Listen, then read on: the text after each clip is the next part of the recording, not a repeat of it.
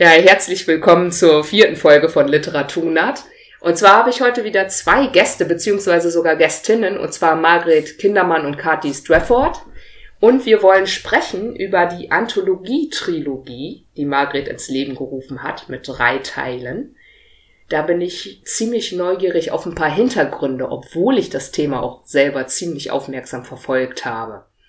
Zuerst möchte ich aber gerne die Menschen, mit denen ich hier spreche, vorstellen.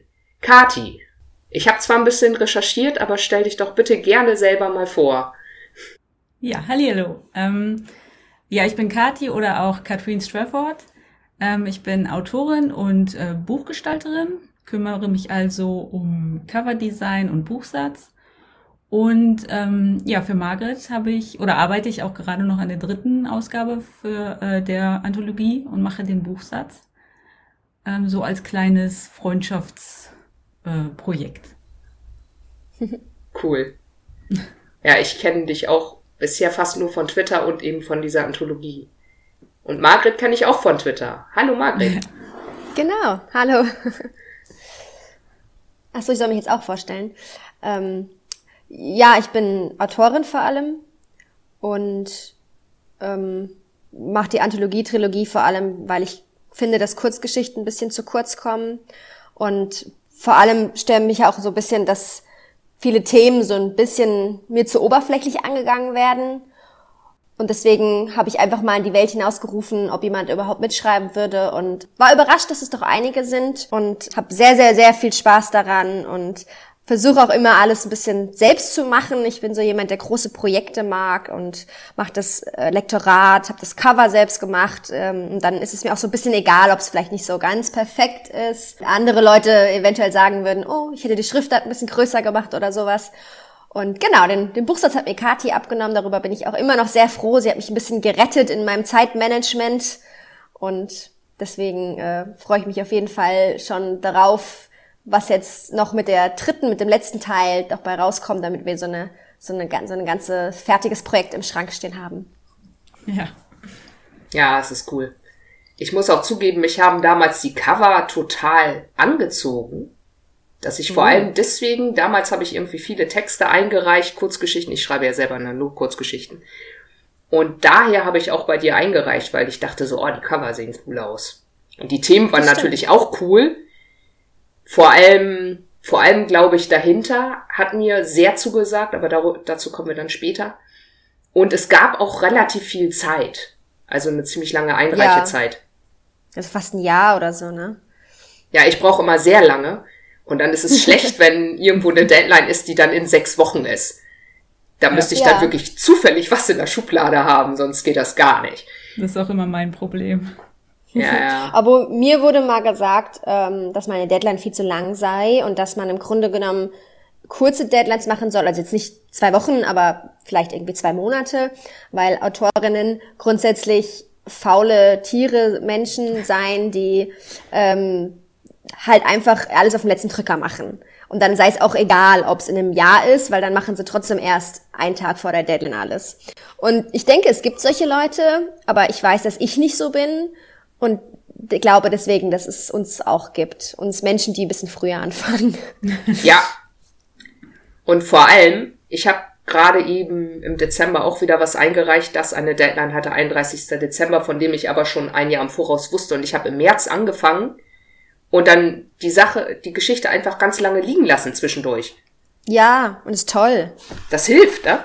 Ja, und ich finde auch, man muss ja nicht schon im März anfangen zu schreiben, wenn die Deadline im Dezember ist. Aber alleine, dass man das Thema im Kopf hat und dann im Alltag auf Sachen stößt, die dann langsam die Geschichte bilden. So dass man dann ganz in Ruhe sich darauf einlassen kann und irgendwann passt und dann fängt man halt an zu schreiben. Ob es jetzt einen Tag vor der Deadline ist oder halt trotzdem ein paar Monate vorher.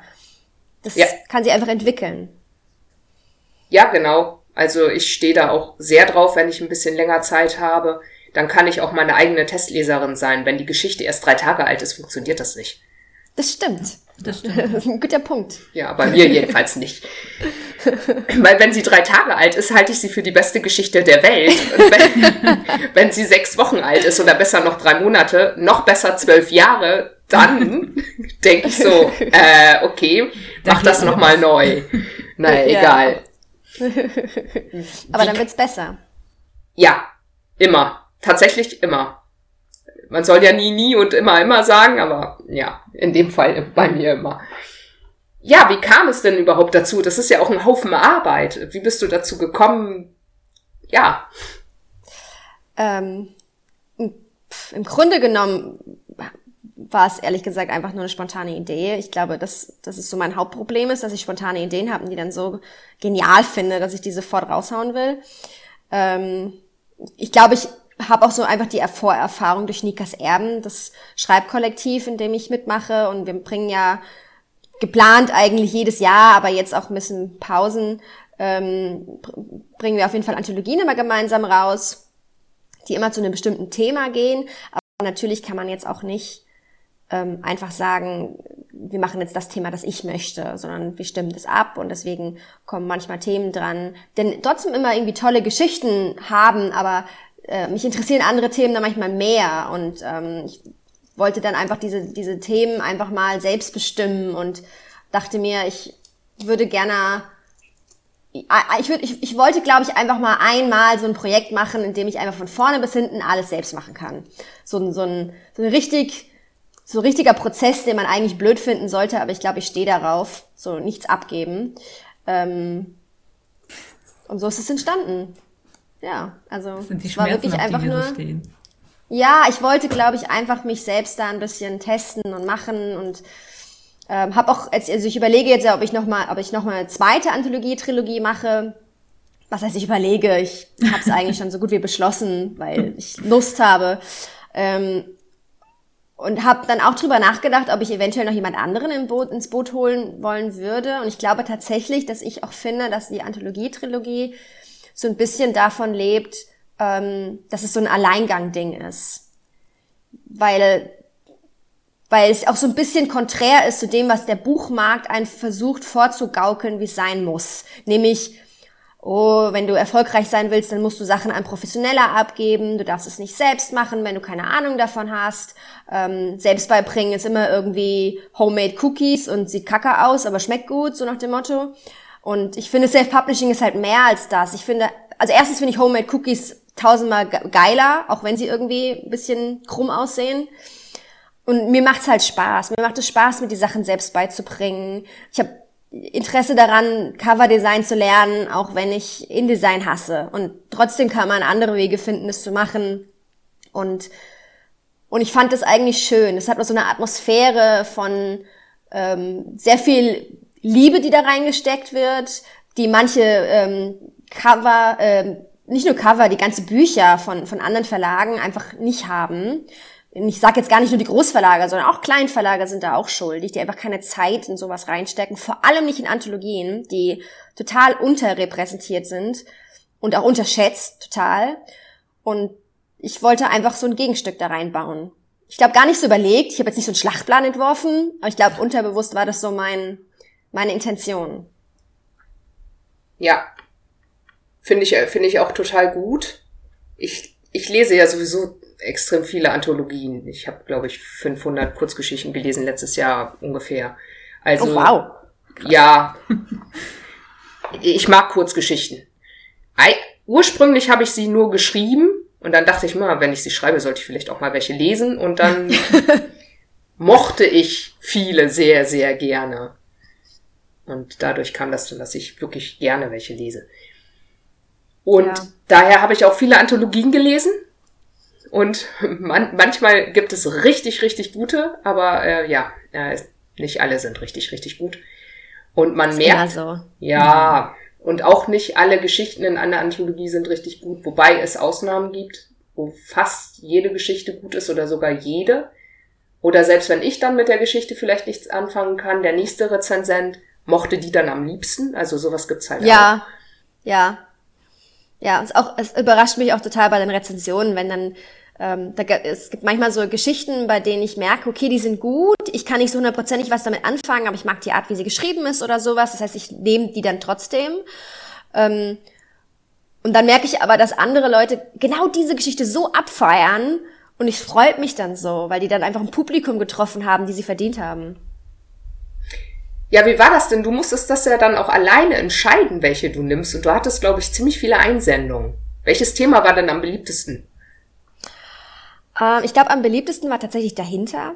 Was einfach daran liegt, dass dahinter, weil also das Thema, ich glaube, es wurde auch gar nicht genannt, dahinter hat das Thema ähm, mehrere Ebenen. Also dieses, äh, man erzählt eine Geschichte und es gibt versteckte Bedeutungen so dass man auch so ein bisschen mit Stilmitteln arbeiten kann, so ein bisschen äh, Wortwiederholungen, all diese Geschichten. Und das ist oberflächlich gesehen erstmal recht einfach, weil man halt über alles schreiben könnte. Man könnte über ein Flummi schreiben, aber auch über eine Liebesbeziehung oder über seine Depressionen oder also den letzten Sommerurlaub, wenn es sein muss. So. Aber tatsächlich habe ich da auch die meisten schlechten, Ein also in Anführungszeichen schlechten Einreichungen bekommen, ähm, weil halt viele einfach nicht genau verstehen, was eine versteckte Ebene bedeutet und wie man, und wie man sie nicht auf dem Präsentierteller serviert. Ähm, aber ich denke, das war deswegen das Thema, das so am, am brisantesten. Die wenigsten Einreichungen hatte ich übrigens zum Thema Sex. ich glaube, die Leute genieren sich ein bisschen. Ich glaube, das ist aber auch, ähm, also ich persönlich finde das auch super schwer zu schreiben, weil man ja irgendwie nicht so anstößig sein will, sondern irgendwie geschmackvoll. Aber, aber es ist ja ein geschmackvolle. So ja, ja, ja, aber ich glaube, ja. ich, ich halte das für eine hohe Kunst, das zu schaffen und ich traue mich da gar nicht so sehr ran. Deswegen drücke ich mich vor Sexszenen und würde auch keine Kurzgeschichte zu dem Thema wohl schreiben. Erstmal, ich sag nie, niemals, weil man weiß nie, was so kommt. Aber ja. ähm, das, also so aktuell wäre das halt nichts, wo ich mich ranwagen würde, weil aber die meisten Geschichten in, in der Sexanthologie, also in, in Darum heißt die, ähm, die, die haben keine Sexszenen drin, sondern ähm, so ein bisschen das dazwischen und davor und danach oder so ah, dieses, okay. so diese, diese sexy Atmosphäre oder so, die dann ja, sich okay. so entwickelt und man weiß so, okay, der nächste Schritt könnte sein, so. Ähm, obwohl es nicht, also nicht alle, manche haben auch einfach, also manche haben einfach knallhart den ganzen Orgasmus drin, so. Ist auch cool. Also. Ja. Bitteschön. ja, ich habe mal dieses Sachbuch gelesen, Erotik schreiben. Wie man ja. Erotik schreibt. Das war ein extrem gutes Buch übrigens. Mit vielen Beispielen, zum Beispiel eine Sexszene war drin aus Die Farbe Lila. Als ich die Farbe ja. Lila gelesen habe, war mir gar nicht klar, dass das eine Sexszene war. So subtil ist das. Also es war wirklich, waren wirklich gute Szenen drin und mich hat das Buch sehr beeindruckt. Ich habe früher, also so ähm, bevor ich 30 war, halt total viele Sexszenen geschrieben und hatte damit auch gar kein Problem. Heutzutage mache ich das eigentlich nicht mehr, obwohl ich bei dieser Ausschreibung mitgemacht habe und obwohl ich tatsächlich auch eine Sexszene da hab, die auch wirklich drin vorkommt. Normalerweise lese ich das nicht gerne und ich schreibe es auch nicht gerne. Ich behandle Sexszenen eigentlich, wenn ich sie lese, wie Werbepausen. Also es ist so ein ja, aber das sind ja. sie in den meisten Büchern halt leider auch. Ich finde, es gibt ja also es gibt einige Bücher, die ich wirklich mag, die, die auch vor allem, die halt einfach durch den Sex da leben. Also es gibt zum Beispiel ähm, Anais Nin, ich weiß nicht, ob ihr die kennt, das ja. ist eine, äh, ich liebe diese Autorin. Äh, die ist sprachlich für mich einfach eine der Göttinnen. Und sie, ähm, sie, sie hat unfassbar viele schmutzige Geschichten geschrieben. Sie hat ja irgendwie mal Geschichten verkauft für so zwei Euro das Stück oder so und haben dann irgendwie, dann hat Kontakt mit irgendwelchen privaten Lesern, die dann gesagt haben, bitte mehr Sex und so. Und dann hat sie denen halt eine, Sex eine Sexgeschichte geschrieben. Und alle Geschichten, die sie, also die ich je von ihr gelesen habe, glaube ich, beinhalten, also nicht immer Sex, aber immer so diese, diesen, diesen Crunch, dieses, diese, dieses, diese aufgeladene Luft, die nach Sex schreit. Und, ähm, und ich finde, sie macht es unfassbar würdevoll und, und gut und auch sehr feministisch. Also es ist sehr empowernd, die, ihre Geschichten zu lesen. Und es ist nicht so, dass ich das Gefühl habe, ich setze mich jetzt hin und lese ein bisschen Erotik, sondern das sind alles Geschichten mit mehreren Ebenen, also Sex und trotzdem andere Ebenen dabei. Und das freut mich sehr, dass viele Geschichten, die, ein, also die eingereicht wurden, das auch tatsächlich so erfüllt haben. Dass es nicht nur um Körperteile geht. Oh ja, da bin ich auch erleichtert, habe nämlich ein bisschen Angst vor, vor der Anthologie. ja, ich tatsächlich hatte Angst, dass ich am Ende sagen muss, äh, es tut mir leid, aber keine der Geschichten haben das erfüllt, was ich wollte. Das, es hat mir auch am schwersten gefallen zu beschreiben, was genau ich suche bei der Sexanthologie, weil ich habe so unfassbar viele Geschichten bekommen von Leuten, die einfach nur äh, hinter einem Pfosten sich versteckt haben und heimlich masturbieren, während Mädchen vorbeilaufen, wo man sich einfach so denkt, so, äh, okay, nein, danke. Ja, das ist auch nicht wirklich das, was in der Ausschreibung stand. Da stand ja, es soll auf Gegenseitigkeit beruhen. Ja, das stimmt allerdings sogar. Boah, stimmt sogar. Sehe die Verletzung. Konntest du ganz einfach ablehnen. Ja, ich habe auch, also ich habe, ähm, ich habe, ich habe viel darüber nachgedacht, ob ich auch so Begründungen machen soll oder so und habe dann auch einfach erstens festgestellt, zeitlich schaffe ich das nicht und zweitens will ich manchen auch nicht sagen, es tut mir leid, aber deine Geschichte ist übergriffig und eklig und das, da, so weit konnte ich dann auch einfach nicht mehr gehen, sondern ich musste dann einfach damit leben, dass wenn ich aufrufe, eine Sexgeschichte einzureichen, dass dann auch viele Geschichten einfach falsch liegen und mich irgendwie, ja, ein bisschen abstoßen. Ja. Ich muss auch sagen, da war ich froh über diese lange Deadline, denn der Text lag sehr, sehr lange. Aber du hast deinen Text auch, ähm, du hast ein Sensitivity Reading machen lassen zu deinem Text, ne? Ja, das ist richtig. Ich hatte nämlich, ja. also die Idee zu dem Text war sehr, sehr alt. Ich, ich schreibe aus der Ich-Perspektive eines Mannes, der taubblind ist, und zwar Taubblindheit erworben durch eine Krankheit. Und ich hatte mal einen Freund, der tatsächlich eine Krankheit hat, bei der er sehr große Gefahr hatte, eben zu erblinden und zu erzauben. Und das hatte mich damals, das ist schon bestimmt 15 Jahre her, dazu inspiriert, eben so einen Text zu schreiben, in der eine taubblinde Person Sex hat mit einer Person, die eben nicht taubblind ist. Nur meine ursprüngliche Version, die 15 Jahre alt war, war aus der Sicht der Frau und die war nicht, die war halt von einer sehr jungen Frau geschrieben, von mir halt damals, die ja. keine Ahnung von Behinderungen hatte und sich nicht wirklich in eine taubblinde Person hineinversetzen konnte. Und ich glaube auch ein bisschen daneben lag bei einigen Sachen. Und als ich ja. das wieder hochgeholt habe, habe ich gemerkt, das geht nicht. Und dann habe ich die Perspektive ja. umgedreht und aus der Sicht des Mannes geschrieben, das hat viel besser funktioniert. Ich glaube, ich hätte die Geschichte andersrum aber auch nicht genommen, weil ich finde, dass, dass, dass äh, die Geschichte davon lebt, dass, ähm, dass der Mann andere Sinne viel stärker wahrnimmt und dass er deswegen Sex auch auf viel ähm, es hat nicht so dieses dieses ich meine ich meine das ist ja auch nicht nur er ist ja nicht nur blind oder er ist nicht nur taub sondern er ist beides und dann ist halt das ist der Geruch so stark und und der Tastsinn so stark und ich finde das hat dadurch so eine schöne Entschleunigung fast ne dass man da einfach so so hineinversetzt wird und, ähm, und ich fand es sehr, sehr schön. Und wenn man es von einer Frau gesehen hätte, ähm, dann hat man ja dieses Erlebnis gar nicht mit dabei. Dann, weil, ich, ich, weißt du, was ich meine? Ja, ich weiß. Ich hab's auch, ich hab's versucht und ich hab's halt nicht mehr hingekriegt. Und dann habe ich gedacht, ach egal, ich habe ja genug Zeit, ich dreh's mal um, nur um den Mann besser kennenzulernen. Und dann hat mir aber seine Perspektive so. besser gefallen. Ja, Wie manchmal. Ja, ich kann. Das ist quasi einfach nur als Experiment gemacht. Ja, ja, und dann mochte ich das aber lieber. Und ja, cool. das Sensitivity Reading zu finden war nicht so einfach. Ja. Ich habe dann aber tatsächlich eben Till gefunden, der eine Gruppe sogar hat mit Gehörlosen und Blinden. Also die sind halt dann alle taubblind in dieser Gruppe und auch alle sehr jung. Also das war die junge, die gehörlose Jugend, die hatte mir das vermittelt. Und er hatte den Text cool. dann gelesen und er ist allerdings taubblind von Geburt an und die anderen in der Gruppe auch. Das heißt, gesprochene deutsche Sprache ist nicht ihre Muttersprache, sondern Gebärden. Mhm. Das merkt man dann auch in der Kommunikation, dass es eben nicht seine Muttersprache ist. Und sie haben sich netterweise eben doch mit dem Text befasst, was ja nicht selbstverständlich ist. Und tatsächlich auch noch was gefunden, allerdings nicht sehr viel. Er meinte aber, er hat so ein bisschen Probleme damit, es könnte kulturelle Aneignung sein. Ja. Weil, weil ich ja nicht taubblind bin. Ich glaube, es ist immer so ein grundsätzliches Problem, ja. wenn man als nicht Betroffener einen Text so schreibt. Ja, da sind wir wieder bei der grundlegenden Diskussion, ähm, inwieweit ja. Dass, dass er mehr Präsenz bekommen sollte oder eben einfach denjenigen vorbehalten sein sollten, die es machen. Ja, ja, also ich, ich verstehe seine Anfrage. Ähm, ich, ich glaube, dass eine der besten Lösungen tatsächlich so ein Zwischending ist, in dem man halt Sensitivity Reading macht. Ich habe auch, also ich war sehr froh, dass ich den Vermerk gesehen habe, weil ich hätte den Text auch nicht ohne Sensitivity Reading veröffentlichen wollen.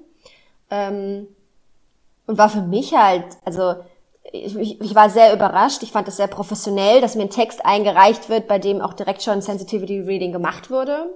Und war für mich halt auch einfach du hast mir da halt einen Arbeitsschritt weggenommen, weil, also ich hätte das halt selbst organisiert, damit der Text quasi da nochmal bearbeitet werden kann.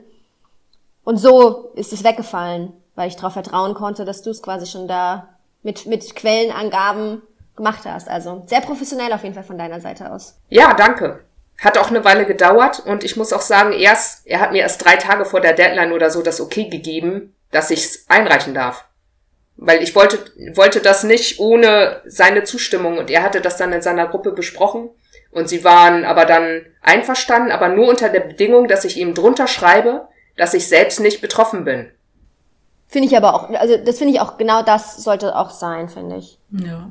Ich habe auch nicht nie irgendwie jetzt überlegt, ob das, also der Vermerk unten, ob der wegkommen sollte oder so, weil das ist ja auch quasi einfach eine, eine, eine Quelle an einer Sensitivity Rating. Ne? Also das sollte auf jeden Fall angegeben werden, finde ich auch.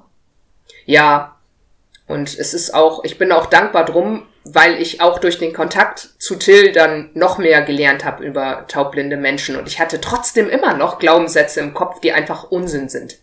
Einfach weil ich zu wenig kenne. Ich glaube, es ist normal. Ich glaube, das ist auch einfach so dieses, ähm, man wächst halt einfach mit diesen krassen Klischees auf, die einem immer wieder vermittelt werden durch Gesellschaft und Popkultur und irgendwelche unterirdisch schlechten Witze, die wir aber alle irgendwie in diversen Serien und Büchern und in Humor verpackt haben. Das ist sehr, sehr schwer, sich das auszutreiben. Und ich glaube nicht, dass es so darum geht, dass man jetzt irgendwie sich beibringen möchte, perfekt zu sein, sondern es geht eher, da, also was, was äh, Diversität und sowas angeht, ähm, all diese wichtigen, wichtigen Themen, sondern eher, dass man sich immer wieder hinsetzt und bewusst reflektiert und, ähm, und eben auch Rücksprache hält, indem man mit Betroffenen spricht. Ja, ich habe auch Videos von ihm und seiner Gruppe gesehen und das sind echt lebhafte Leute mit Dreadlocks und also mein Bild im Kopf war immer noch sehr weit weg von der Realität. Also ja. es war, ich bin echt dankbar um den Kontakt so und dass er sich da die Mühe gemacht hat, ist wirklich großartig. Ja, aber auch schön. Ja, du hast dich quasi an Text rangewagt, ähm, der, der quasi deine Comfortzone verlassen hat. Und, ähm, und du hast halt gewonnen, dass dein Horizont erweitert wurde. Ich finde eigentlich, das ist, ähm, also das ist neben der Geschichte schon eigentlich eine geniale Geschichte. Ja, das war dann sozusagen Win-Win-Win. Ja, ja ich das erhoffe ich mir auch immer so von Texten. Also für mich selbst. Ich, wenn ich als, als egoistische Autorin überlege, was ein Text mir gibt, dann doch gerne Horizonterweiterung, Spaß. Und vielleicht auch ein bisschen eine nette Rezension. Das ist, da muss ich jetzt nicht lügen, die finde ich auch toll. ja, Rezensionen sind so wichtig. Ich schlage immer ja. zwei Herzen in meiner Brust. Soll ich jetzt lieber selber mir schreiben oder doch lieber mir rezensieren? Weil eigentlich schreiben ja schon genug Leute und Rezensionen gibt's immer zu wenig, aber naja. Ja, Ach, die meisten Leute lesen eine Stumme, das ist auch okay. Ja. Äh, zwei Bücher sind ja schon erschienen. Und zwar, na, kriege ich das dahinter, ist klar, ist jetzt gerade eben erst erschienen und Slice of Life, damit ist schon vor einer ganzen Weile erschienen. Mhm, und ja, hat ja auch schon Oktober. einige Rezensionen bekommen, ne? Einige? Bei Amazon zum Beispiel. Echt? Darf man Amazon überhaupt sagen? Muss ich jetzt A. -Punkt oder dieser große, na, wie auch immer. Ähm, Wir alle ich, wissen, was gemeint ist. Ich glaube ja, nicht, dass es Voldemort ist. genau. Ja, äh, ich, Stimmt, ich dachte, es gab ein paar mehr. Drei, ja. Wow. Und ich habe auch eine längere auf meinem Blog auf jeden Fall. Da habe ich dann mir, glaube ich, drei Geschichten genommen und die länger angeguckt. Und witzigerweise habe ich dann als Vorbereitung für diesen Podcast Katis Geschichte nochmal gelesen, denn Kati ist auch drin in Slice of Life.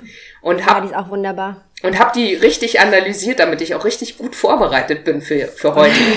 Hast du meine Notizen gesehen, Kati? Nee, ich habe noch nicht geguckt. Also ich habe gesehen, dass du eine angelegt hast, aber ich dachte, ich lasse mich mal überraschen. Ach so, ja, nee, hättest du ruhig gucken können. Ich wollte einfach vorbereitet sein, falls wir darüber sprechen. Weil äh, Slice of Life ist ja was, was gerne aus Versehen passiert bei Kurzgeschichten. Und dann bin ich eigentlich immer ein bisschen traurig, weil ich dann eigentlich was anderes erwartet habe. Aber in dieser Anthologie war es eben so cool, weil ich wusste genau, es kommt Slice of Life und einige Geschichten haben mir aber viel mehr angeboten. Zum Beispiel bei deiner Geschichte, Kati, da sind, da kommen ja zwei Frauen vor, die mhm. sich ein bisschen seltsam benehmen. Eine legt sich einfach aufs Gras, obwohl November ist, und das ist auch noch so eine Wiese, die vorzugsweise von Hunden benutzt wird, und liegt dann da Ein guter Tag zum Liegen heißt die Geschichte, richtig? Ich gucke jetzt gerade Ja. nicht auf meine Notizen. Nee, ist richtig. Und dann unterhält sie sich mit der anderen Frau und irgendwann stellt sich heraus, dass die Frau, die liegt, die war noch nie in der Wohnung von der anderen Frau. Dabei ist total klar, die haben echt eine Vergangenheit, da ist irgendwas im Busch. Was wird ja auch gar nicht aufgeklärt. Und dann wundere ich mich, die waren noch nie in der Wohnung, aber die kennen sich ja offensichtlich gut. Da, da läuft doch irgendwas und dann ist sie in der Wohnung und darf sofort baden. Und da habe ich dann so überlegt, hm, wer darf denn eigentlich bei mir baden? Eigentlich nur Übernachtungsgäste. So, das ist schon irgendwie ziemlich cool. Also ich muss sagen, da ist mir beim ersten Lesen doch so einiges entgangen und da war ich ganz glücklich, dass ich dann noch mal einen zweiten Leseanlauf gemacht habe, weil da sind dann schon noch mal so ein paar Details, die mich angesprungen haben. Ja. ähm, Ja. nee, frag ruhig erst. Ich glaube, es ist einfacher. Also ich würde sagen, da verbirgt sich eine ganze Welt dahinter. Du weißt viel mehr über die beiden Figuren, als du rausrückst. Äh, ja, das ist tatsächlich so. Ähm, tatsächlich ist diese Gesch äh, Kurzgeschichte aus einer Szene entstanden, die ich einfach nur mal aufgeschrieben hatte, weil ich diese zwei Frauen schon so lange im Kopf habe und mit mir rumtrage und ich auch eine Idee habe für eine größere Geschichte für die beiden. Deswegen kenne ich die beiden halt schon ein bisschen besser und weiß, wie sie sich kennengelernt haben und wie wie du ja auch erkannt hast, dass sie sich schon etwas besser kennen, auch wenn die andere noch nie in der Wohnung war. Ähm, ja, und ich hatte dann einfach, weil manchmal hat man das ja so, man hat diese Szene im Kopf und dann habe ich mich hingesetzt und habe das hingeschrieben und äh, dann kam der Aufruf von Margret und dann fiel mir das irgendwann wieder ein und ich dachte, na, da kann man ja vielleicht was draus machen. Und das ist schon der ganze Zauber. Aber darf ich eine Frage stellen? Ähm, wieso hast du dich denn entschieden, diese Geschichte bei Slice of Life äh, einzureichen und nicht bei mehrere Ebenen? Mm, weil ich glaube, oh, ich finde, also ja, es hat irgendwie mehrere Ebenen, aber ich hatte das mit den mehreren Ebenen irgendwie vielleicht anders interpretiert für mich und habe gedacht, da passt es nicht ganz so gut rein. Ja. Also ich fand, ich finde auch, ich finde es für Slice of Life perfekt. Ja, Ähm, also es hätte, es hätte auch in, es hätte auch in mehrere Ebenen reingepasst, aber es hat halt diese, diese alltägliche Leichtigkeit, die, ähm, die ich bei Slice of Life gesucht habe. Und äh, das ist einfach das besonderere Thema als Ja. mehrere Ebenen. Von Fand ich daher auch. äh, fand ich das schon gut so, aber hätte ja sein können, dass, dass du da eine andere Interpretation hast. nee, ich habe also ich habe das auch so von Anfang an in die Kategorie einsortiert, dass es da gut aufgehoben wäre. Und Ja. dann ja auch aufgehoben ist jetzt. Das hat es ja tatsächlich geschafft. Stimmt.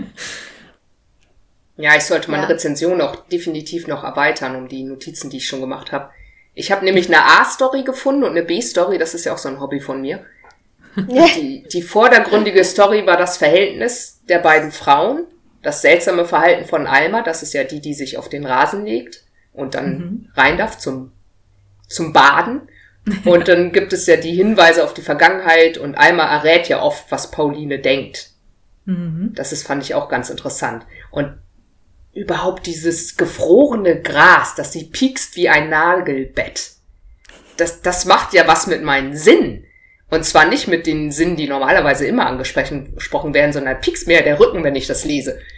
Oder während eines Liegestützes zusammengebrochen. Tolles Bild. Also abgesehen davon, dass mir das fast immer passiert, wenn ich Liegestützen mache, ist das einfach Ja, ja. cool. Mir auch. Und Ja, da muss man auch mal äh, ganz kurz an dieser Stelle äh, Margrets super Lektorat hervorheben. Denn vor allem erinnere ich mich an diese Nadelpeaks-Geschichte mit dem Gras. Da haben wir, ich glaube, paar Mal dran gefeilt, bis das so richtig rund war. Ähm, möchte ich mich auch nochmal herzlich bedanken, dass du das ja auch alles lektoriert hast und da so viel Input auch noch gegeben hast, damit diese Geschichte so schön rund werden konnte. Dankeschön.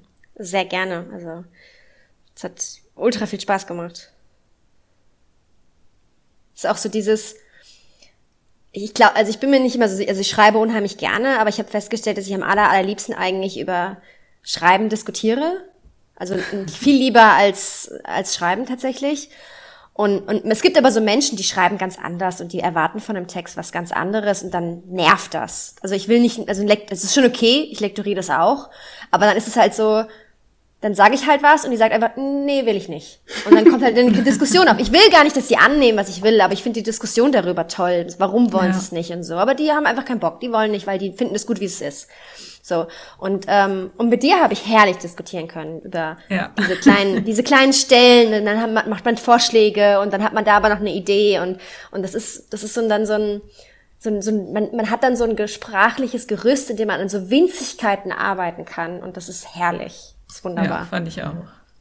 Ja. Das, das war eh der Porsche unter den Lektoraten. also beim ersten Mal habe ich dann gedacht so, ups, äh, das ist ja alles, ist ja alles rot. Ähm, aber sie hat den Text angenommen, oder? da war ich ein bisschen, bisschen ja. erschrocken und dachte so, ah nee, aber dann war ich so dankbar, weil normalerweise kriegt man das ja nicht kostenlos. Da zahlt man ja richtig viel Geld für, wenn man das haben möchte. Ja, gut, aber ich habe jetzt auch euch kein Geld bezahlt, dass ihr eure Geschichte verwenden darf in meinem Anthologie, dann ist es das Mindeste, finde ich. Also ich mache eigentlich, also ich finde, ich mache eigentlich relativ wenig. Also wenn ich jetzt Kohle hätte, dann, dann würde irgendwie jeder noch irgendwie einen Huni bekommen oder so dafür, dass man halt die Geschichte verwendet. Aber ich bin leider ähm, nicht reich, tut mir leid. Ja, ich fand das Lektorat dann aber besser als ein Huni. Okay, also wow, okay, geil. Das, das, okay, das ist ein Slogan, den mache ich, den, den den benutze ich dann für die nächste Anthologie und sage, ich krieg keine Cola, aber mein Lektorat ist besser als ein Huni. hätte auch mehr gekostet als ein Huni, wenn ich das bezahlt hätte. Das waren ja doch ein paar Seiten mehr immer. Ja, ja, doch. Also wir haben auf jeden Fall, ähm, also wir beide haben auch immer viel diskutiert über die Texte. Daran erinnere ich mich auch, ja. Also über beide Texte. Ich habe auch ein paar Macken entdeckt, von denen ich nicht wusste, dass ich sie habe. ja, aber da muss man dazu sagen, jeder, jeder Lektor oder jede Lektorin findet andere Sachen an einem. Ne? Also ich glaube, es gibt schon so diese, diese Grundfehler. Also wenn man, wenn man mit jemandem spricht, der schreibt, der ähm, einfach grundsätzlich überhaupt nicht ähm, viel an seinem Texten bisher gefeilt hat und noch nie viel Input von außen, dann merkt man das sehr. Aber auch im Profi, ich würde auch, wenn jetzt irgendwie Fitzek zu mir kommt, würde ich sicherlich noch andere Dinge bei ihm finden, außer dass ich Blut in dem Ausmaßen vielleicht nicht immer geil finde, aber ich meine auch so Kleinigkeiten, die, die ihm noch nie vorher gesagt wurden oder die er noch nicht entdeckt hatte, weil es einfach, alle Menschen haben unterschiedliche Dinge, die ihnen auffallen. Und das Witzige ist ja, die Geschichte für dahinter, die ich dir gegeben habe, die war schon lektoriert worden von einem Profilektor. Oh. Und ja, oh. Also er hat sich jetzt nicht die, die irre Mühe gegeben, weil das sollte ein Probelektorat sein. Denn die Geschichte hatte ich zwei TestleserInnen gegeben und eine war total begeistert von dem Text und der andere, ein Stammtestleser von mir, hat mir den zurückgeballert und gesagt, äh, was soll das denn? Das ist ja total, ich finde den Text nicht gut, ich kann dazu nichts sagen. Dann dachte Aber ich mir wer so, denn, also welcher Text denn? Der, der Text der, für dahinter, der Kinderzeittext, der jetzt auch schon veröffentlicht ah, okay. ist. Also der mit den mehreren Ebenen, ja. Genau, und dann schrieb ich bei Twitter, äh, Hilfe, ich habe hier einen Text. Eine ist mega begeistert, findet den Text super. Der andere sagt, der ist schlecht. Was mache ich denn jetzt? Und dann haben, hat sich eben dieser Lektor gemeldet und gesagt, ich mache den kostenloses Probelektorat und Vero Vinitas hatte sich auch gemeldet und gesagt, komm, ich mache auch Testlesen und sag dir was dazu. Und die haben aber beide gesagt, nee, der Text ist gut. Vero hat mir noch eine Szene rausgekillt, meinte so, die Szene, die brauchst du nicht für die Geschichte. Das war auch richtig so. Und dann habe ich halt noch mal ein bisschen dran gearbeitet und ihn eingereicht. Aber es ist tatsächlich äh, manchmal lustig, wie doll ein Text polarisieren kann. Ja, ja. ja. Und dass manche Menschen einfach sagen, nee, das weiß nicht, keine Ahnung, nee. Ja. Und dann andere aber sagen, doch, doch, doch. Und ich meine, ich fand die ja auch gut, ne? Also ich fand, ich fand gerade Kinderzeit, ich fand es sehr komplex, mich hat sehr getroffen, weil ich auch so ein Landkind bin. Ich bin ja auch auf dem Land geworden und dann gab es immer so einmal im Jahr diese große Kirmes, die ja, äh, dort spielt ja Kinderzeit. Deswegen war ich am Anfang erstmal so, eigentlich will ich keinen Text haben, der mich selbst so aufwühlt. Okay. aber ähm, ja, aber es hatte ja, es hatte ja andere Ebenen, die mich jetzt, die mich jetzt nicht direkt betreffen. Aber ja, es ist auf jeden Fall ein Text, der ein, eine Inhaltswarnung braucht. ähm, aber ja, also doch wundert mich. Also ich muss wirklich sagen, ich glaube, es gibt sehr, sehr wenig Schreibende, die ähm, einen Text so polieren, bevor sie ihn irgendwo einreichen. Es ist eher das Gegenteil der Fall, dass man quasi das einmal runterschreibt und sagt, ach, die Arbeit kommt ja danach quasi. Wenn es alle angenommen ist, kann man ja dann dran arbeiten. Dann kann man das ja meist nicht mehr, ne? Die nehmen den, die machen dann so friss oder stirb. Ja, aber ich, das kann ich auch verstehen. Ich meine, also ich, ich werde auch sauer, wenn mir jemand einen, einen Text schickt, der runtergerobbt ist, bei denen manche halbe Sätze nicht vollendet wurden oder so. Also würde ich auch sauer werden. Ja, inzwischen reiche ich so selten was ein, da kann ich mir das dann auch erlauben, dass ich poliere wie bis zum Get-No. Obwohl es mhm. manchmal auch dazu führt, dass ich nicht einreiche, weil ich nicht zufrieden ja. genug bin. Naja, egal. Ja. Und aber es gibt zum Beispiel, also zum Beispiel, ich glaube, Kathy zum Beispiel, bei äh, Kati, Entschuldigung, jetzt bin ich noch in meinem in meinem alten Bild von dir reingekommen. Wir haben gerade erst festgestellt, dass sie anders heißt, als ich dachte, als wir dachten. Und ähm, ich, ich also bei ihr glaube ich, du, du schreibst schreibst sehr klar und also sehr Du hast auch einen sehr schlichten Schreibstil, ähm, der, der glaube ich, manchmal mich ein bisschen an meinen erinnert. Und ich glaube, dass du gar nicht so krass viel, ähm, also ich glaube nicht, dass du so vorab an Kleinigkeiten arbeitest, aber ich glaube, du schreibst von Anfang an ziemlich klar, kann das sein?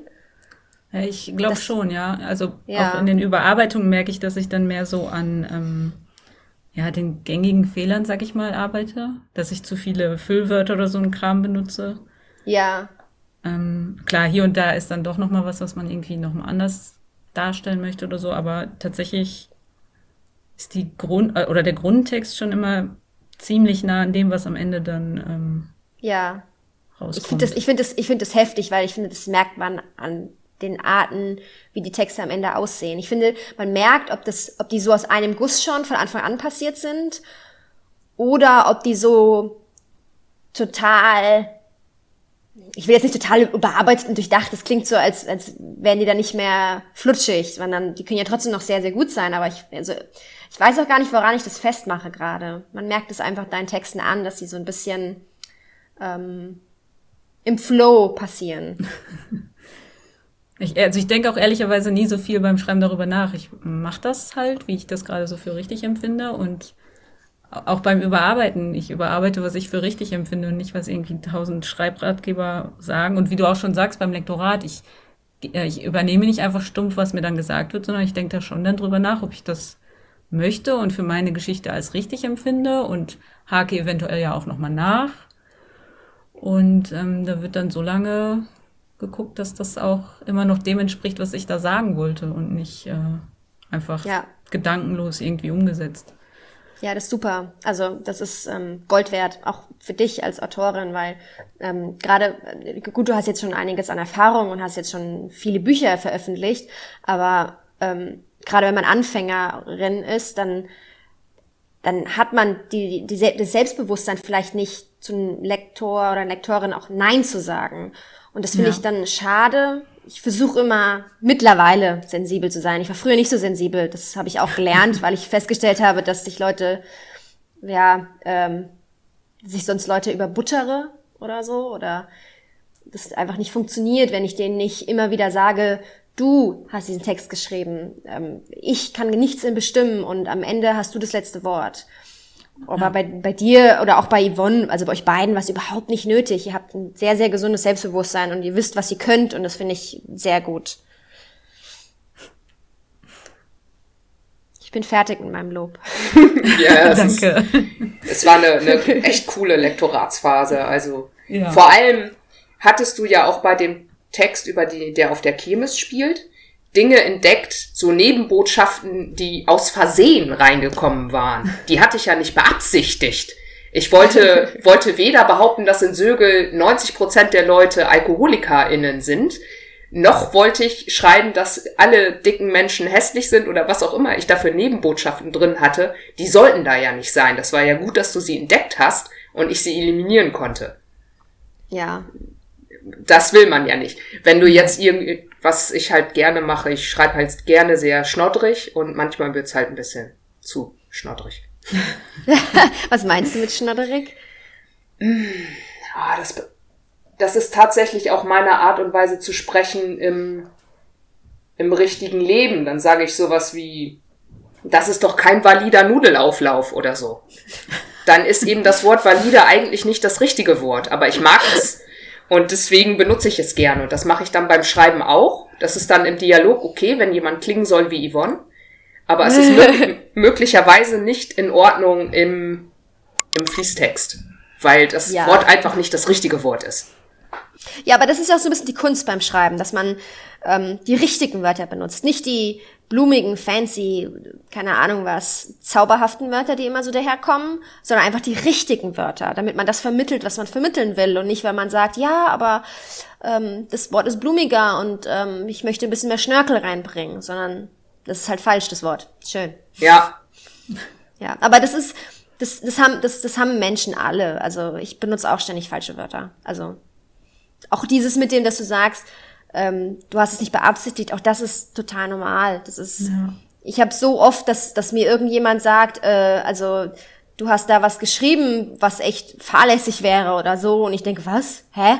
Und das ist total normal. Also da muss man, glaube ich, auch sich nicht jetzt irgendwie schlecht machen oder schlecht fühlen, sondern du bist halt du und du hast nur deine Perspektive und natürlich kannst du nicht von außen auf deine Texte drauf gucken, auch wenn die sechs Monate liegen bleiben. Das geht nicht. Weil du bist ja auch immer noch du und hast nicht die Gefühle von anderen Menschen, die sowas sofort sehen, weil, weil sie halt sowas grundsätzlich immer sehen im Leben, weil es ihnen auffällt. ja, Das ist wie wenn du, wenn du schwanger bist und plötzlich siehst du nur schwangere Menschen und denkst, hä, wo waren die denn vorher alle? und außerdem stinkt plötzlich alles. Ja, oh ja. Ja. Ich muss aber auch sagen, der Text war von 2008. Ja, Und krass. ja, ich hatte ihn natürlich überarbeitet, aber einige Sachen waren halt immer noch sehr 2008-mäßig. Und Ja. ja, hätte ich vielleicht heute Manche- auch nicht mehr so gemacht, Ja, aber habe ich halt genau. nicht gesehen, ja.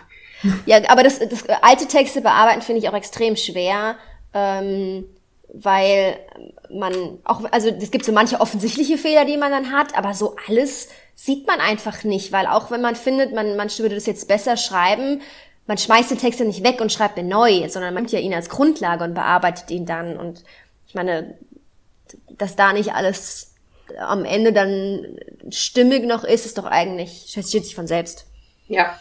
Ja, manchmal schmeiße ich Texte weg und schreibe sie neu.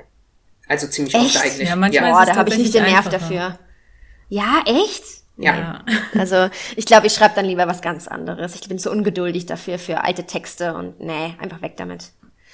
Also diesen, diesen Kirmes-Text geht auch ein sehr langer Text voraus, der in den 90ern spielt mit den gleichen Hauptfiguren. Und den habe ich dreimal geschrieben. Ich habe es Aber zweimal... dann ist es offensichtlich ein Thema, das ja auch sehr wichtig ist, ne? Ja, ich habe es zweimal versucht aus, aus der Sicht des, des Mädchen und es hat nicht geklappt. Es hat einfach überhaupt nicht funktioniert. Und dann habe ich aus der Sicht des Mannes geschrieben und das hat geklappt. Wobei den Text darf man niemandem mehr zeigen, das ist fürchterlich. Ja. Aber ähm, das ging. Und dann, das ist quasi zwölf Jahre danach oder sowas. Und daher kenne ich die Figuren natürlich auch gut. Und wen ich eben nicht gut kannte, war diese Ehefrau, weil die natürlich in dem anderen Text nicht vorkam. Und dadurch wurde sie so blass. Ah, die Ehefrau. Ja, ja, Okay, ja. Ich habe gerade überlegt, welche Ehefrau? ja, wahrscheinlich ist sie immer noch blass. Mann, oh Mann. nein, aber also nein, sie ist nicht blass, aber die Leute sollen den Text erstmal lesen. Ja. ja, ist ja auch frisch erschienen. Ne? Im Dezember ist jetzt irgendwie erst fünf Wochen oder so her. Ich habe auch schon Werbung gemacht, es haben auch schon zwei Leute die Anthologie gekauft. Sehr gut. Zwei Leute ist super. Ich habe nicht erwartet, dass zwei Leute sie kaufen.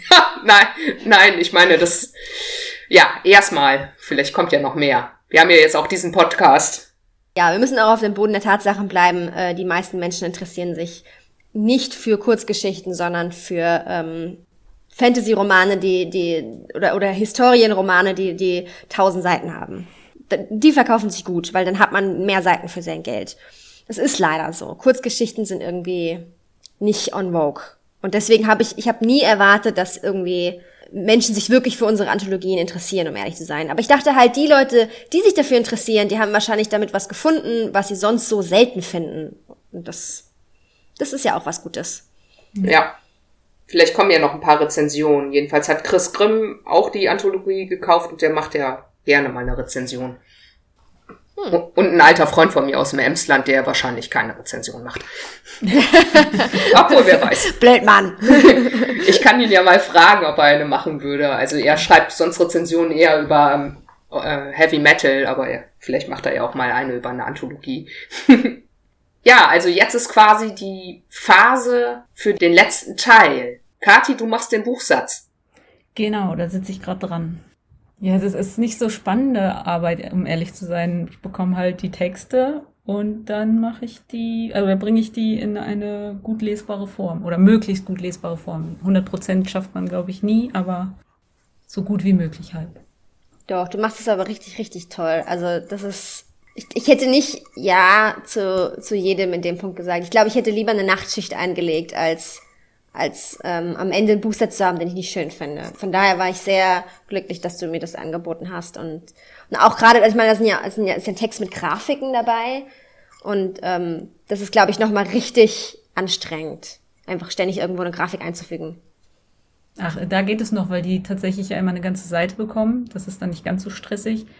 Ähm, wenn man so Bücher hat, wo, ich sag mal Sachbücher, wo viele kleine Grafiken in den Text noch an die richtige Stelle müssen, das ist ein mm. bisschen komplizierter. Und irgendwo Kasten sind und Merkstifte. Ja, ja genau. Das ist ein bisschen Es gibt jetzt ganz viele Angebote für, für so Mathebücher oder so zum Setzen. Ah, ja, da muss ich aber erstmal drüber nachdenken. Also mit Buchsatz kann auch echt viel schiefgehen. Ich kaufe ja fast nur E-Books und manchmal sind da ganz komische Sachen. Zum Beispiel einmal fehlten bei einem E-Books immer so halbe Sätze. Und es stellte sich, ich schrieb dann den HerausgeberInnen so, hier stimmt was nicht mit eurem E-Book, denn ich wusste, in dem Printbook ist es okay. Und dann stellte sich heraus, dass es so feststehende Zeichensätze gibt, die einige AutorInnen benutzen, so dass der Doppelpunkt nicht vom Wort getrennt wird oder mhm. andere Dinge. Und das hatten einige der AutorInnen wohl ziemlich viel benutzt, auch mit ungewöhnlichen Sachen. Und die waren dann irgendwie alle weg. Plötzlich. Oh je. Oh. ja, da endeten Sätze echt im Nichts. Das ist ja furchtbar. Also da kannst du ja, das Buch ja nicht mehr gebrauchen. Ja. Ja, ja, ich war, wollte das in meiner Rezension auch nicht erwähnen, weil ich wusste, dass es in dem Print-Exemplar nicht ist, aber ja. dann dachte ich mir, sollten Sie das E-Book vielleicht mal schnell aktualisieren, haben ja. Sie dann auch sofort. Aber ich finde es ja. auch ganz schlimm, wenn Leute auf solchen Fehlern dann rumpochen im Sinne von, ja, daran merkt man wieder, dass Self-Publishing blöd ist, weil letztendlich ist es halt, das ist, wir, wir lernen das alle zu Hause in unserer Freizeit und ähm, das, ich finde, ich finde, das ist ja auch das Schöne daran und dass man da vielleicht einfach ein bisschen mehr eine Lernkurve auch einem einräumt. So. Und die können ja nichts dafür. Woher sollen die das denn wissen, dass ihr E-Book nicht funktioniert? Ja, es war sogar ein Kleinverlag. Also es war noch nicht mal sagen, SP. zumal ich auch schon Verlagsbücher oder Verlags-E-Books ja. hatte, die wirklich. Aber ein Kleinverlag, ähm, Kleinverlag ist ja genauso, die machen das ja oft auch alle, nicht als Hauptberuf. Genau, ja. Ja, oder halt trotzdem irgendwie, weiß ich nicht, lernen, bringen sich halt selbst bei oder haben Menschen, die sie bezahlen, die, die jetzt nicht das als Hauptjob machen und die jetzt nicht auch von Cornelsen gebucht werden, so, weil die einfach dann nicht teuer genug sind, aber trotzdem teurer. Ja. Ja, und man ja. muss die ganze Werbung selbst machen. Ja, deswegen, ja. Ähm, das ist tatsächlich in meinen Augen das Einzige, was für mich wirklich für einen Großverlag spricht dass man zum, auch nicht immer. Ich meine, als deutscher Autor oder Autorin hast man einfach irgendwie ein bisschen ein, ein schlechtes losgezogen, weil wir auch in Großverlage nicht richtig, außer man ist, man ist jetzt Fitzek, ähm, man wird einfach nicht richtig anständig beworben, weil man nicht ja. viel Geld einbringt. Lieber eine deutsche Übersetzung als deutsche Autoren. Ja, so ist es leider. Ja. Du kennst ja auch den Unterschied jetzt ziemlich genau. Also du hast ja auch schon selber Sachen im Self-Publishing rausgebracht.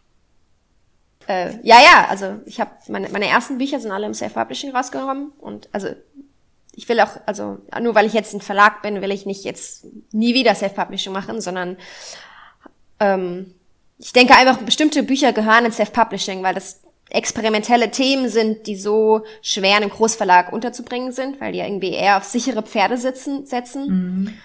Ähm, und aber ich meine, ich war ja jetzt nicht beim Großverlag, also der Gedankenreich ist ja der Gedankenreich Verlag ist ja auch ein relativ kleiner Verlag noch, obwohl ich ihn tatsächlich sehr professionell finde, gerade was so Umschlaggestaltung und Buchsatz betrifft.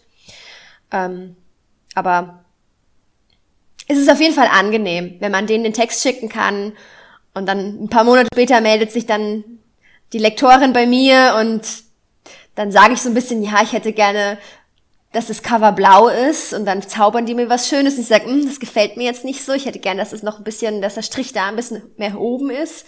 Und dann machen die das. Das ist schon, das ist luxuriös. Ich liebe das, muss ich gestehen. ja, ich würde mich auch, glaube ich, ein bisschen davor fürchten, alles selbst zu machen. Vor allem diese visuellen Sachen, weil ich das gar nicht kann. Aber ich glaube, ich kenne die Science-Fiction-Szene jetzt schon relativ gut, auch die Kleinverlage. Also ich habe ja eh keinen Roman, am Moment reiche ich nur Kurzgeschichten ein, aber das finde ich dann auch schon ganz nett. Und einige machen ja. auch ein Lektorat, tatsächlich.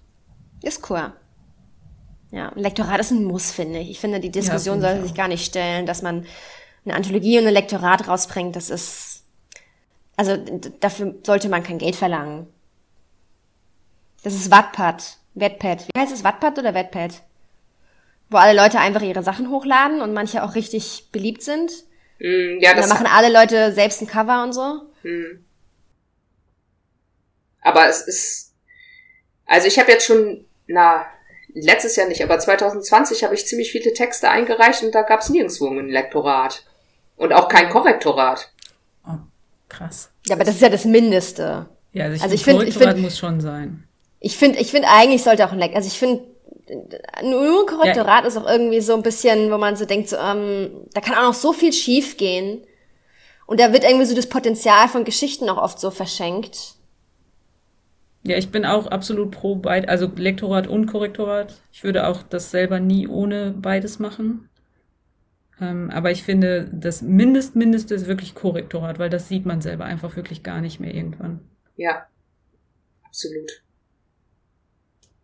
Und ich finde halt auch, ähm, wenn man damit halt rausgeht und damit ja irgendwie auch Geld verdienen möchte, und das möchten die meisten beim Veröffentlichen ja nun mal, ähm, finde ich es auch halt, also ich als Leserin nicht toll, dann ein Buch voller Fehler zu bekommen, sei es aus einem Verlag oder von einem Self-Publisher. Ich bin da total genervt von und ärgere mich dann über das Geld, was ich ausgegeben habe, was ja nun mal auch einfach nicht wenig ist.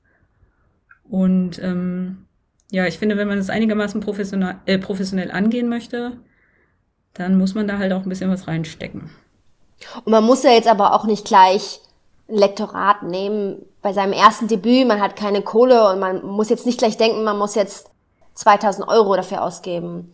Dann, nee, dann, genau. sucht man, dann sucht man sich halt jemanden, der es vielleicht nicht so professionell macht, der, der, dem auch nicht alles auffällt, der irgendwie, ne, einfach nicht ganz so die Qualität bringt und aber dafür irgendwie sagt, hey komm, ich mache dir das für einen Huni, dafür machst du mir einen Buchsatz oder dafür, keine Ahnung, habe ich was gut bei dir oder irgendwie so, ne? Und ja, oder so Tauschaufträge halt genau, dass man ähm, ja, ein bisschen gegenseitig.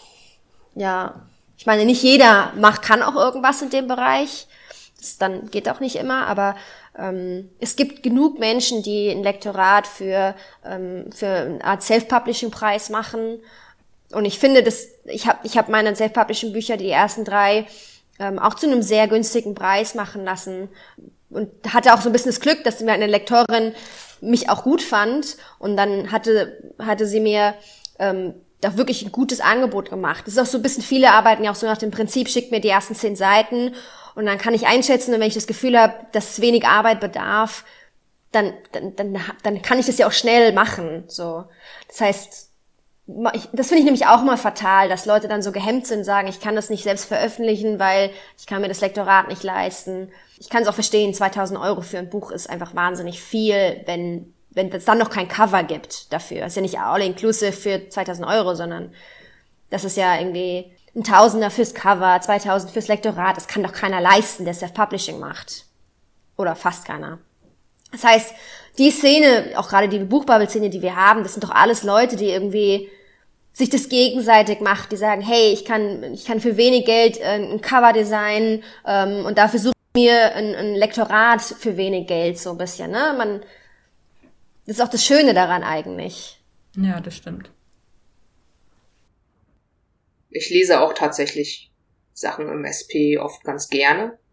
Mich nervt es dann aber auch, wenn halt Sachen falsch sind und manchmal merkt man auch, dass das Lektorat fehlt. Ich hatte letztens ja. einen extrem spannenden, wirklich einen richtig spannenden Science-Fiction-Roman gelesen, den ich wahrscheinlich auch überall nominiert hätte, aber es war einfach viel zu plakativ. der Rassismus dargestellt in, im Dialog. Also man merkte, der Autor ist kein Rassist, aber er hatte halt diesen Rassismus so plakativ dargestellt, dass ich das schwer fand zu ertragen. Und wenn es halt auch keinen Gegenwind bekommt, keinen, ja. Gab es halt schon. kritisiert wird. Ah, okay. Nur es, es gab halt 18 Mal das N-Wort. Ach ja, okay, gut. Und, äh, da müssen wir gar nicht weiterreden. Genau, und das ist halt mir zu viel gewesen. Das ging halt für mich gar nicht. Das kann vielleicht Mark ja. Twain machen, der tot ist, aber naja. Ähm, und es gab halt auch viel zu viele Inquits. Also viel zu viele, auch wenn völlig klar mhm. war, wer redet. Und dann dachte ich mir so, ein Lektor hätte wahrscheinlich was gemacht gegen beide. Aber wahrscheinlich Probleme. auch nicht jeder Lektor, ne? Also ja, man muss auch sagen, sagen. Dass, ähm, das, ich, ich merke das auch ganz oft, dass ähm, dass, dass sehr viele äh, das gar nicht auf dem Schirm haben, weil ähm, ich, ich, ich finde es auch in Ordnung. Ich meine, Lektorat ist, ist, ist jetzt nicht. Ich finde, also ich merke das immer an, wenn mir sowas einfällt. Auch, also mir fällt das nicht, mir fällt um Gottes Willen nicht alles auf, was das betrifft oder so, aber wenn mir was auffällt, dann merke ich das an. Aber viele haben auch das Gefühl, das ist nicht deren Aufgabe, weil es ist halt kein Sensitivity Reading, das ist ein Lektorat. Ne? Und dann ist halt immer so die Frage, inwieweit man es erwarten kann oder ich finde halt, der Autor hätte ein Sensitivity Reading machen sollen. Ja, schon. Das wäre sicherlich auch gut gewesen. Ähm, vielleicht hätte aber auch rein, rein inhaltlich, abgesehen mal davon, dass ich der Meinung bin, dass das N-Wort nie wieder ausgesprochen oder ausgeschrieben werden sollte, hätte, glaube ich, jemand auch sagen können, das ist so plakativ dargestellt, das Problem, dass es dann irgendwie nicht die Wirkung hat, die vielleicht erzielt werden sollte. Weil es einfach eben, ja, ja. nicht verpackt war. Das auf jeden Fall. Also ich habe auch so, ähm, ich finde, rassistische Figuren, was haben die denn für einen Wert in der Geschichte? Also, was haben die denn da verloren? Also, außer ich rede jetzt irgendwie, habe eine Geschichte, die im Dritten Reich spielt und ich da irgendwie aus irgendeinem Grund noch was Neues zu erzählen habe, was lächerlich ist, weil es gibt nichts Neues mehr über das Dritte Reich zu erzählen. Ähm, ja, oder halt irgendwie, wenn ich halt wirklich eine Geschichte über POC schreibe und, ähm, und, und da halt das Thema Rassismus habe, ne? Dann natürlich auch, aber was hat denn so im, ich, ich schreibe eine Liebesgeschichte und da gibt's jetzt irgendwo einen rassistischen Charakter. Was, was will ich denn damit? Also ich, ich würde immer sagen, schreib die einfach raus. Ja, ich hätte das auch nicht gebraucht. Ich verstehe, warum es, es war halt eine Postapokalypse, wo die Zivilisation zusammenfällt und ich verstehe ah, das. Ähm, wo die Gesellschaft also auch irgendwie vor die Hunde gehen soll. Genau, nur das wäre halt auch gegangen, ohne Rassismus auch noch aufzugreifen, meiner Meinung nach. Ja, ist halt so ein bisschen das Standardsteckenpferd, ne? So dieses Body, ich will was voll Böses darstellen, so. Ich nehme Rassismus. Na, ich bin halt ein großer Fan von Postapokalypsen und die meisten kommen halt ohne dieses Subthema aus. Ja, ich überlege gerade, ob ich das. Nee, ich habe es tatsächlich in den, also in, in Killing Zombies und Kissing You auch überhaupt nicht drin.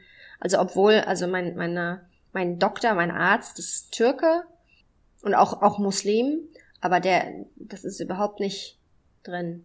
Du meinst, du hast also, gar keine Figuren mit Migrationshintergrund bei Killing Zombies and Kissing You?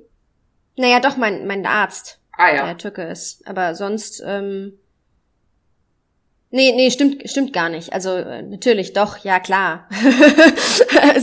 doch, hab ich. Aber ähm, es gibt kein, also Rassismus ist kein Thema. Aber ich habe zum Beispiel, als ich das Buch geschrieben habe, habe ich da auch noch viel, überhaupt nicht drüber nachgedacht. Also da war dieses das Thema ähm, Sensitivity Reading zum Beispiel noch gar nicht ähm, aufgekommen für, für mich. Also ich hatte das noch nicht mitbekommen. Das heißt, ich weiß auch nicht, ob ich mit dem Hintergrundwissen ähm, Sensitivity Reading nicht vielleicht anders damit umgegangen wäre. Ähm, Im Sinne von, dass ich es dann vielleicht versucht hätte, quasi aufzugreifen, aber gesund aufzugreifen oder so. Aber wie, wie ich es ja dann bei, bei Herz des Todes gemacht habe. Das fehlt mir noch. Na, ich lese auch mehr Postapokalypsen als Fantasy. Ja, du, du musst auch nicht Herz des Todes lesen, weil äh, das ist, äh, da, da, da wird, wird überhaupt keine, also da geht's nichts um zerstörte Zivilisationen oder sowas. Also ich lese also, auch nicht Magie, nur Postapokalypsen. ja, man könnte ja, man könnte es werten als die Magie macht unsere Welt kaputt, weil die nicht hierher gehört. Das, so könnte man es werten, wenn man will, aber ich weiß nicht, ob man es als, als Dystopie noch, noch äh, durchkommt irgendwie. ist aber eine coole Prämisse eigentlich. Ja, also es wird im zweiten Teil wird's darauf hinauslaufen. Okay, jetzt. Spoiler. Genau, Spoiler Alert. ja. Das sagt man eigentlich vorher. Also vielleicht macht es ja, macht es ja die Leute neugierig. Wir können ja hier auch ruhig ja, Werbung machen. So, dann Kathi noch mal kurz Werbung für ihre tollen Bücher machen. Ja, bitte. Vorbereitet. Du ja, hast Neues hab, geschrieben, ne? Das kenne ich Ja, genau. Nicht. Zuletzt habe ich Zwischeneinander veröffentlicht. Das ist Vor- und Nachgeschichte von Richie aus Nur kurz Leben, meinem Debüt. Da wird ein bisschen mehr darauf eingegangen, warum er eigentlich so verkorkst ist, wie er halt ist und ja, ob er das irgendwie wieder gerade gebogen bekommt. Richie war der Ältere, ne? Nicht der Junge. Genau. Ja, weil ich krieg immer nur, ähm, ich krieg unfassbar viele so Tweets und Rezensionen und so in meine Timeline gespürt, äh, gespült, die alle dein, dein Buch feiern. Und ich habe das Gefühl, dass zwischeneinander noch ein bisschen mehr gefeiert wird als nur kurz Leben, oder? Ja, den Eindruck habe ich tatsächlich auch und bin sowieso ja komplett überwältigt, dass es überhaupt so gefeiert wird. Habe ich ja auch nie mitgerechnet. Also ich schreibe ja immer einfach nur, veröffentliche das und hoffe das Beste. Wie man das so Aber macht. ist schön, ist schön, oder? ja, freut mich total. Ja, das heißt dann aber, wenn es so weitergeht, also du hast jetzt, man, wenn man von Statistik ausgeht, dann wird dann quasi dein nächstes Buch nochmal ein bisschen mehr gefeiert. ja, das wäre cool. Ja. ja. Gucken wir mal. Habt ihr denn eigentlich alle, ich meine, ja, bei Yvonne weiß ich, du hast auf jeden Fall dahinter komplett gelesen. Aber äh, Kathi, hast du zum Beispiel alle Geschichten gelesen? Du bekommst sie ja quasi vor allen anderen. Äh, ja, ich muss aber gestehen, dass ich noch nicht alle gelesen habe, weil äh, die man meint immer, ich kann das alles während der Arbeit lesen, weil ich es ja die ganze Zeit auf dem Bildschirm habe, aber dem ist leider nicht so. Ja, das, das habe ich mir ähm, gedacht. Ich, ich sehe die Buchstaben und ich sehe einzelne Sätze und äh, bleibe hier und da vielleicht auch mal an einer Passage hängen, aber ich äh, habe leider nicht die Zeit, während der Arbeit das alles auch schon zu lesen. Sonst wäre das ein Traum, also noch mehr Traumjob, als es sowieso schon ist, aber ähm, nee, ich bin leider noch nicht dazu gekommen, alle in Ruhe zu lesen. Ich hab die auch Was machst du, was machst du lieber? Schreiben oder Coverdesign und Buchsatz? Äh, schreiben tatsächlich. okay. Also ich mache das andere auch gerne, aber es wäre schon cool, wenn man irgendwann nur noch schreiben könnte. Aber naja, wir kennen das ja alle, wie das so aussieht. Irgendwann mal. In, in ein paar hundert Jahren. Ja. Vielleicht auch etwas schneller. Ja, aber ich habe aktuell das Gefühl, dass Bücher eigentlich nur Fame bekommen, wenn Netflix sie verfilmt. Und das ist so ein bisschen öde. Ja. Wenn alle so viel lesen würden wie ich, dann wärt ihr alle reich. Fürchterlich reich. ich bitte um mehr Yvonnes im, im Leben. Ja. ja. Aber ja, ich, ich habe tatsächlich auch bei Damit alle gelesen.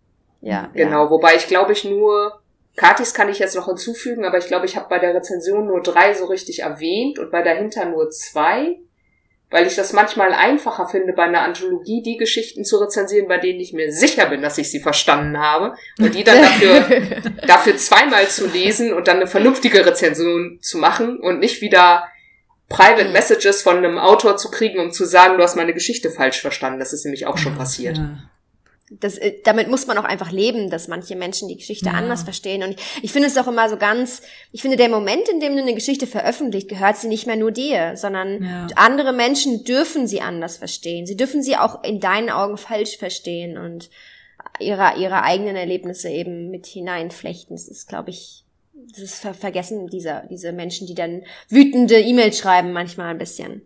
Ja. Ja. Aber ich finde die Herangehensweise, ähm, sich dann nur auf ein, zwei Geschichten zu konzentrieren, der Rezension sogar ganz schön. Also dann hat man ein bisschen mehr Fleisch, über das man sprechen kann. Ja, sonst wird's auch schnell sehr lang. Ja, oder halt oberflächlich. Im Sinne von, ja, dann, es gab 13 schöne Geschichten, sieben haben mir nicht so gefallen, das, das sagt einem ja nichts. Oder der Klassiker beim Besprechen einer Anthologie, es war für alle etwas dabei. ja, genau. Ja, obwohl ich zum Beispiel glaube, dass das bei, bei den Anthologien, bei der Anthologie-Trilogie nicht so der Fall ist. Ich glaube, da gibt's schon dann auch Geschichten, die einem weniger oder besser gefallen, aber ich glaube nicht, dass da für jedem was dabei ist. Ich glaube, das ist schon eher so ein, so ein sind das schon eher Nischen-Anthologien, glaube ich. Also vielleicht bei der Sex-Anthologie, die jetzt kommt. Ich meine, es gibt sehr wenige Menschen, die sich überhaupt nicht für Sex interessieren. Ich bin dir jetzt froh, dass du gesagt hast, dass es relativ wenige Sexszenen gibt. Ja, aber deine Geschichte ist eine der wenigen, die eine Sexszene haben. Also. Ja, ja, die kenne ich ja schon, die muss ich ja nicht nochmal lesen. Ja. Fändest du sie so furchtbar, wenn du sie nochmal lesen müsstest? Nein, aber meistens ist es ja so, wenn man sie dann gedruckt sieht, dann fällt einem doch nochmal eine Wortwiederholung auf oder Ja, Weil ja, da- das das ist dazu. die Hölle. ja, bei Aber dahinter es da, dazu. es gibt sogar einen Satz, der sich wiederholt. Drei Zeilen später kommt derselbe Satz nochmal. Ich so, In oh, deiner wir haben, Geschichte? ja, wir haben das so gründlich Ah. lektoriert und es ist uns irgendwie aus irgendeinem Grund entfleucht. Naja, nee, es ist nicht so schlimm, aber Ja, aber dann schreibt mir das nochmal, falls ich, ähm, falls ich das quasi einfach irgendwann aus irgendwelchen anderen Gründen, wenn man so Fehler sammelt, kann man ja dann irgendwie, wenn man genug zusammen hat, äh, eine neue Auflage machen und dann kann man alle auf einmal korrigieren. ja, okay. Ja, Ich merk's mir. dann, dann rentiert sich auch der Preis für die Neuauflage, wenn man, wenn man es nicht wegen einem einzigen Fehler macht. Ja, ja, das wäre blöd. Aber sowas ist, äh, das macht mich auch immer so fuchsig, wenn man, wenn man so viel Arbeit da reingesteckt hat und sich jeden, jedes Pummel zweimal angeguckt hat und dann hast du nichts auf Fehler. Also auch in Herz des Todes habe ich einen Salber, der irgendwie ein paar Mal erwähnt wird, auch der ist überhaupt nicht wichtig. Man lernt ihn auch nie kennen, es wird nur über ihn geredet. Und dann steht einfach zweimal steht da Salbei. No. Wie Salbei-Butter. So. Und das ist halt, es ist niemandem aufgefallen. Wahrscheinlich war dieser Fehler von Ja. Anfang an drin und hat, haben wir alle überlesen. Ach, blöd sowas. Und ich habe letztens ein, eine Anthologie geschenkt bekommen und da ist auf dem Cover ein Fehler. Ja, okay, das ist heftig. Da fehlt ein Buchstabe tatsächlich. Und ja. Fa Farben ohne R. Hm. Oh. ja, das ist echt, echt mies, ne? Das Oh, ist äh, dann, äh, oh, ich glaube, dann würde ich mich rausreden mit, das soll so sein, das ist, äh, Ja, das ist ist eine, ein Stilmittel, ja, es ist, es ist Kunst. Ich muss es gar nicht rechtfertigen, weil es ist Kunst. Genau, es ist Kunst. Ja, ich hatte aber auch schon im Klappentext einen fetten Fehler und dann habe ich aber so viel Panik geschoben, dass ich das sofort als Neuauflage gemacht habe. Wow, okay. Ja, ich, weil das ist, also das, das war mir peinlich, muss ich gestehen. Also, Das ist schade, aber passiert halt leider. ja. Ja, sonst ist mir aber auch nichts aufgefallen. Kein Fehler gefunden und ich habe beide ge- durchgelesen. Und wahrscheinlich fällt auch außer mir niemandem auf, dass der arme Kerl sich zweimal windet. Vielleicht windet, windet er sich einfach nur so oft. Ja, es ist ein Stilmittel. ja, das war Absicht. Der soll sich die ganze Zeit winden. Ja, das ist seine Unsicherheit. Na gut, ich hoffe, dass wir jetzt ein bisschen Werbung gemacht haben. Das ist ja auch sehr, die sind ja auch sehr dünn und sehr erschwinglich, die Bücher. Das kann man machen. Die kann man sich einfach mal in einer ruhigen Minute anschauen. Die haben auch, glaube ich, immer nur so 80 Seiten. Das macht also den Sub nicht sehr viel höher. Genau, und ich bin jetzt hier auf den Geschmack gekommen, immer über Anthologien zu sprechen. In Folge 3 habe ich schon über eine Anthologie gesprochen und in den nächsten beiden Folgen spreche ich auch über Anthologien. Also wir sprechen jetzt hier ziemlich viel über Anthologien und irgendwann dann auch mal wieder über was anderes. Vielleicht hast du einfach einen Anthologien-Podcast. Spezialisierungen, die passieren ja auch immer aus Versehen. Ja, wir alle. Ja. Dann vielen Dank, dass ihr da wart. Ich fand's extrem angenehm und sehr spontan. Wir haben über äh, Dinge gesprochen, die ich mir vorher überhaupt nicht vorgenommen habe. Und äh, das ist immer gut, weil ich bin gerne spontan. ja, es hat sehr Ja, viel danke Spaß für die gemacht. Einladung. Ja, danke fürs Teilnehmen. Und äh, dann bis zum nächsten Mal. Vielleicht reden wir über die nächste Anthologie-Trilogie, wenn die dann rausgekommen ist. Ja, das wäre doch was. Genau, das dauert ja noch ein bisschen. Kann ich noch ein bisschen Ja. üben bis dahin. Dann Dankeschön. Okay, bis Tschüss. dann. Tschüss. Tschüss. Tschüss.